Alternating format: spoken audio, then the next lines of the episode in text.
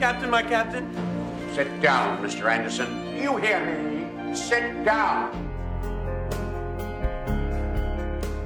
单看片名，你可能误以为这是一部恐怖片而错过它。实际上，这是一部影史上不可多得的励志电影，也是一部年轻人必看的佳作。本期给大家带来的是由罗宾·威廉姆斯主演的《死亡诗社》。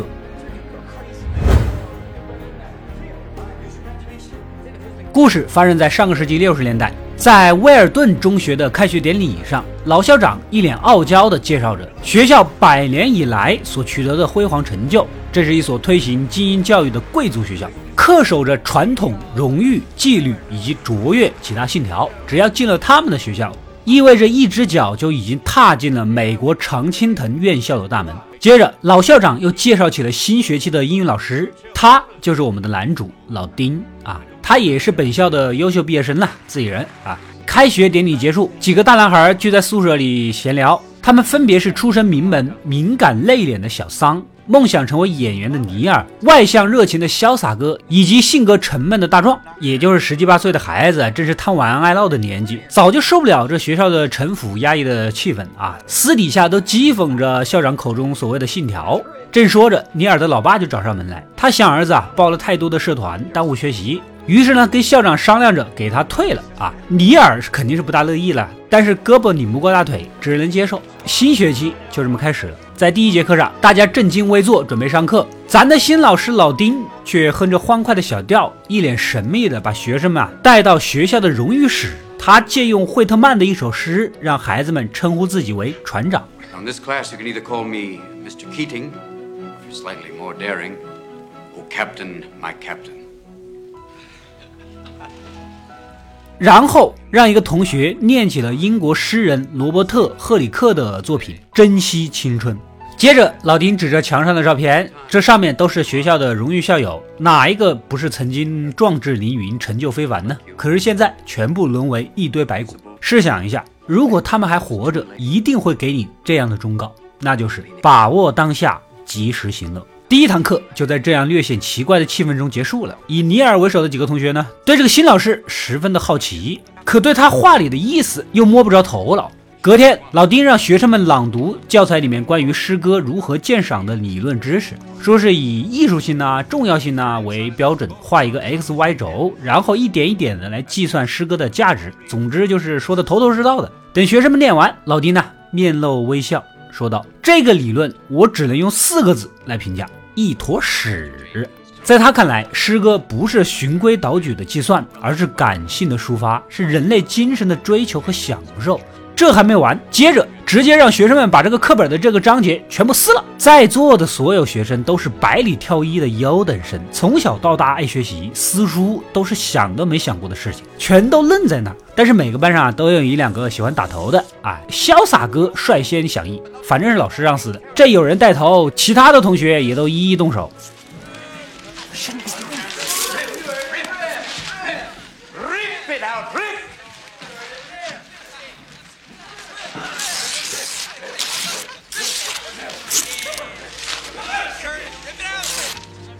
等撕的差不多，老丁把孩子们聚在一起。他这么做的目的，就是希望大家能够养成独立思考的能力，不要被条条框框的死格式和规矩约束。接着，他又叮嘱同学们：我们之所以读诗写诗，是因为我们是人类的一份子，而人类是靠激情生活的。你们未来可能会成为医生、商人，或者是科学家，这些都是高尚的工作，但生活的意义却在于文学和艺术的浪漫。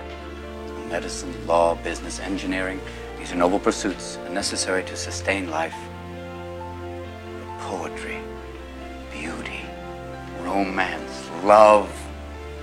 These are what we stay alive for. 老丁就是想通过这堂课，让学生们分辨工作和生活、物质和精神，绝对不要因为工作而失去自己精神的追求。这一下更加激起了大家对这个新老师的兴趣。尼尔还特意跑到图书馆去查资料，果然找到了记录。原来呀，老丁当年也是学校的风云人物啊，不仅是足球队的队长，还是死亡诗社的创始人之一。死亡诗社一听就有那么一点邪乎，是不是那种念诗念着念着就死了那种啊？啊，大伙儿更加好奇。这天下课，直接就把老丁给拦住，问个究竟。原来呀，这是他当年创立的一个小组织，社员们经常会溜到校外的山洞里聚会啊，轮流朗诵经典的诗歌，让彼此的思想碰撞，灵魂驰骋。度过富有激情而浪漫的夜晚。我作为一个低通俗的 UP，私以为激不激情、浪不浪漫，还是取决于有没有女同学参加。不然全是大老爷们在那儿念诗，那还不如回去打游戏。反正学校啊，肯定不喜欢这种耽误学习的社团，所以呢，后来就原地解散了。这一番浪漫的描述，深深的吸引了尼尔。一个大胆的想法在他脑中冒出，他呀，想要复活死亡诗社，宣泄兄弟几个无处安放的青春。在他的建议下，小伙伴们都跃跃欲试，唯独小桑犹犹豫豫的，就是不答应。为什么呢？虽然他内心也渴望参加，但是小桑敏感又自卑，一到公开的朗诵练诗啊，就有些磕巴。但尼尔不在意，退一步，你可以只参加不朗读，行不行？小桑呢，这才同意加入。夜里，趁宿管不注意，众人用骨头安抚住了看门的狗狗，悄悄跑到学校外的山洞里。除了尼尔的小团队以外，其他的学生呢也跑来参加了。大家念诗啊，讲鬼故事啊，分享人体解剖学的知识图片呐，一片其乐融融。有生以来第一次摆脱学校刻板的教条，感受到了生活的激情。隔天的课上，老丁讲起了莎士比亚。外国学生听莎士比亚就跟我们上学学周树人的文章是一个感觉，提不起兴趣不说，还要朗读背诵全文。老丁突出奇招，用马龙白兰度和约翰韦恩这种大明星来讲解大师的作品，就好像语文老师把周树人跟周杰伦啊、周星驰放在一起讲啊，就是不一样，引得学生是开怀大笑。临近下课，老丁突然跳上讲台，他告诉学生，无论何时都要以不同的眼光看待事物。就跟读书一样，你可以用不同的方法去演绎，不必在乎作者的想法，要注重自己的感受。说完，他让所有的学生都试着站上讲台。Come on. Just when you think you know something, you have to look at it in another way, even though it may seem silly or wrong. You must try. Now, when you read, don't just consider what the author thinks. Consider what you. 这确实是一个全新的视角，从来没做过的事情，从未有过的突破，一个个激情的种子，渐渐的在学生们心中埋下了。课后布置作业，让所有学生都写一首诗，等星期一的时候，当着全班的人的面一一朗诵。这个事儿啊，小桑有些头疼。我能写是能写啊，我就怕朗读啊。尼尔也碰到麻烦事儿了，他悄悄跑去给《仲夏夜之梦》试戏啊，结果被选上当了主角。但是没高兴多久，想起演戏需要家长的批准信，他更加不敢回去跟老爸说这种事情啊，只好动手伪造了一封信。到了周一，学生们纷纷上台念诗，或好或坏，老丁都一一给予鼓励。可轮到小桑的时候，他却谎称没有写诗，不愿意朗诵。这么久了，老爹还不知道这孩子的心性吗？不会念诗没有关系，来来来来来，你来台上呐喊，先来学会如何释放情绪。小桑被逼得没办法，只能照办。Yo, come on, louder. Yo, oh that's a mouse. Come on, louder. Yo, oh good God, boy, yell like that. There it is. 接着，老丁让他盯着大诗人惠特曼的画像，然后闭上眼。你不要多做犹豫，立刻果断地描述内心的所有想法。在老丁的循循善诱下，小桑的思维从刚开始的紧张混乱，逐渐转向清晰通透，大胆地念出了自己即兴所做的诗，不仅押韵，就连磕巴都没有了。全班立刻报以热烈的掌声，而老丁呢，也温情地鼓励他，永远不要忘记今天的感受。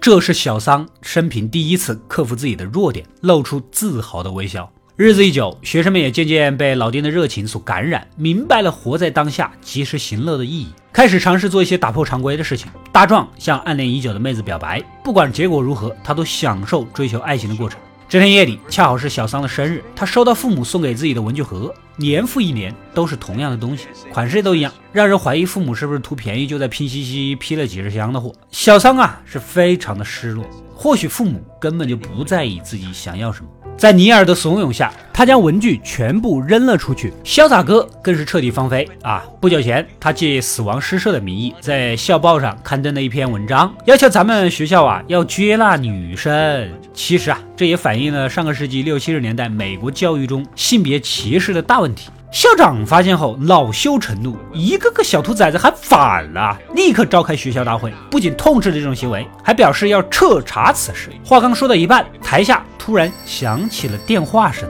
校长一脸懵逼，在这无线电话还没有出现的年代，声音是从哪里来的呢？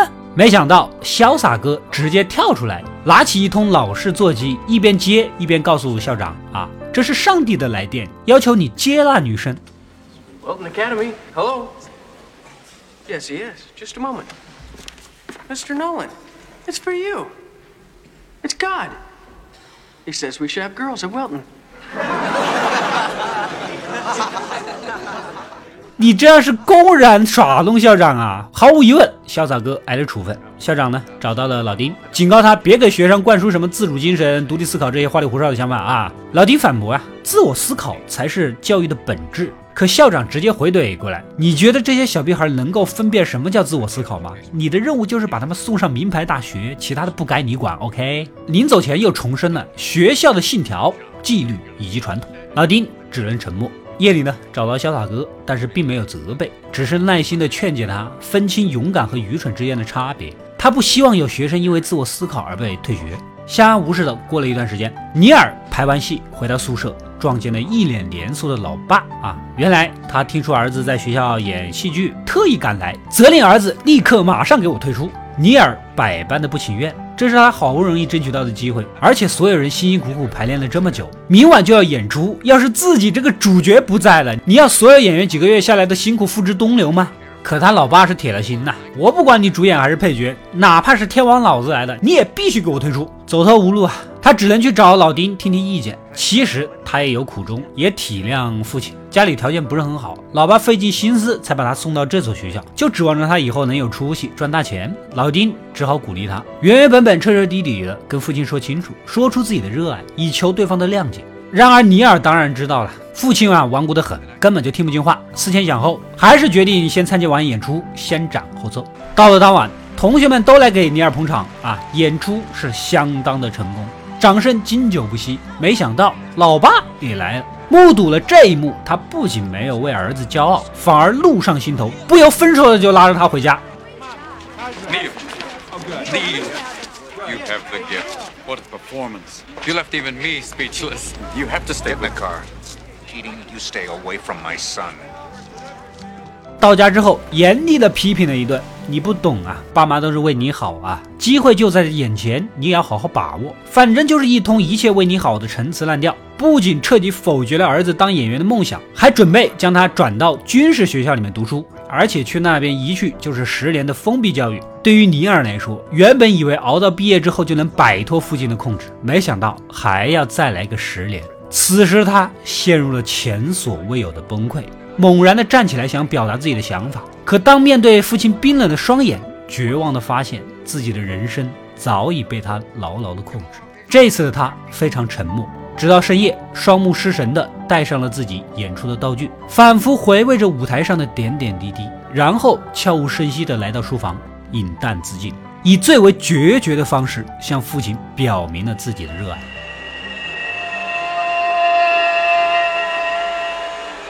Oh, Neil!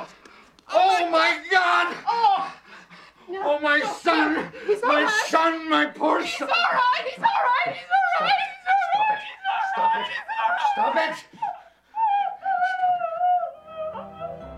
尼尔自杀的消息很快就传开了，小伙伴们悲痛欲绝。尼尔的老爸不觉得是自己教育方法的问题，马上跑到学校闹事儿，要求调查孩子在学校里面发生了些什么。校方呢不可能揽下这个事儿，是吧？为了维护声誉，很快就查到尼尔曾组织过死亡诗社，于是乎把学生们一个个喊来问话。众人聚在一起想办法呀。其中一个金发二五仔为了自保，把死亡诗社的所有成员都给供了出来。他还摆出一副受害人的嘴脸，要不是老丁整天灌输什么自由精神、独立思考，事情会变成这样吗？你们要是聪明的话，就学学我，老老实实的配合学校的调查，咱们把责任都推给老丁就行啦。潇洒哥听到这里是忍无可忍，直接上去就是一拳。That is not true, Cameron. You know that. He didn't put us up to anything. Then Neil loved acting. Believe what you want, but I say let Keating fry. I mean, why ruin our lives?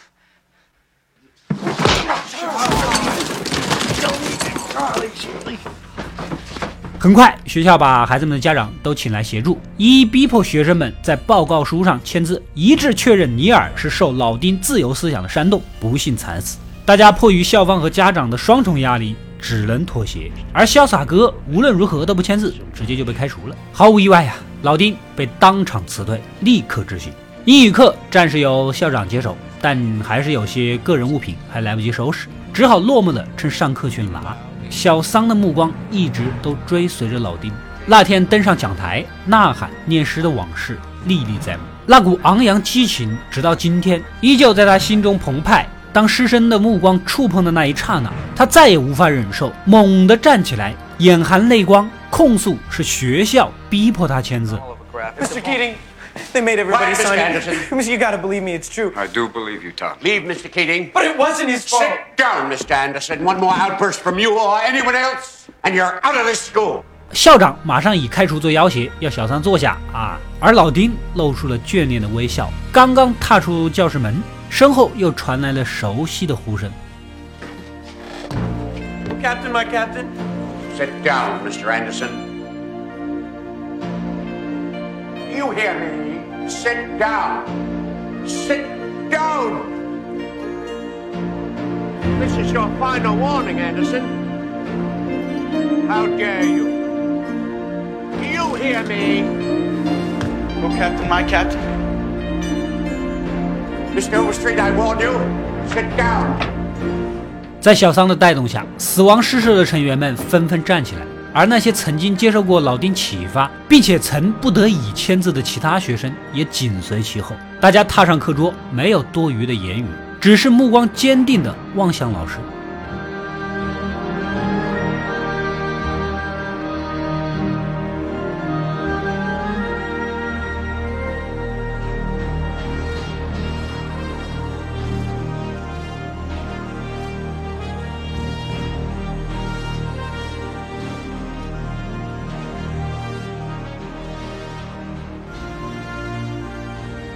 老丁的心中充满难以言明的喜悦，满怀骄傲地望着学生们，所有的期望、感动、流连，化作了一声温暖而诚挚的回应。谢谢，孩子们。Thank you, boys. Thank you. 故事到这里呢，也就结束了。相比于放牛班的春天，我觉得《死亡诗社》更像是一部励志电影。放牛班里的老马主要负责将迷途的孩子带回正道，而如何解开正道上的迷惘，却是老丁面对的问题。这种迷惘在于生活的意义，就好比威尔顿中学的孩子们，名校出身，成绩优异，如果按部就班，大多都会有一个光鲜亮丽的人生，然后因循反复的教育下一代。用尼尔他老爸的话说，这是他梦寐以求的机会和人生。但尼尔是一个典型的浪漫主义者，如果不能活在绚丽的梦想当中，那么他情愿以死抗争。在大多数的时候，梦想都不是平坦的通途，所以稍微现实点的年长者会鼓励你选择平稳的人生。但少年脾气往往就是欲与天公试比高，一眼就能望见尽头的道路，对他们来说少了许多的激情和乐趣。生活的意义在于独立自我，教育的本质是独立思考，两者无疑是相近的。从老师的角度来说，先传道，后有授业解惑；而从学生的视角出发，行有余力，则以学文。教育往往不必将学习置于首位，精神的建立、思想的塑造才是真正的重要。老丁的教育手法如同惠特曼的诗歌一样，弥漫着自由而激情的气息，或撕碎教材，或站在讲台，时而激情洋溢，时而洒脱不羁。这也是因材施教。你不可能在十几岁的孩子面前大谈忧国忧民的腔调，他们爱的是长风破浪的气质，即便脚踏实地，也要目视长空啊！教育者绝不能让年少的学生困顿于平静的绝望之中。正如梭罗在《瓦尔登湖》所写的那样：“我步入丛林。”因为我希望生活的有意义，我希望活得深刻，汲取生命中所有的精华，将非生命的一切击溃，以免当我弥留之际，发现自己未曾活过。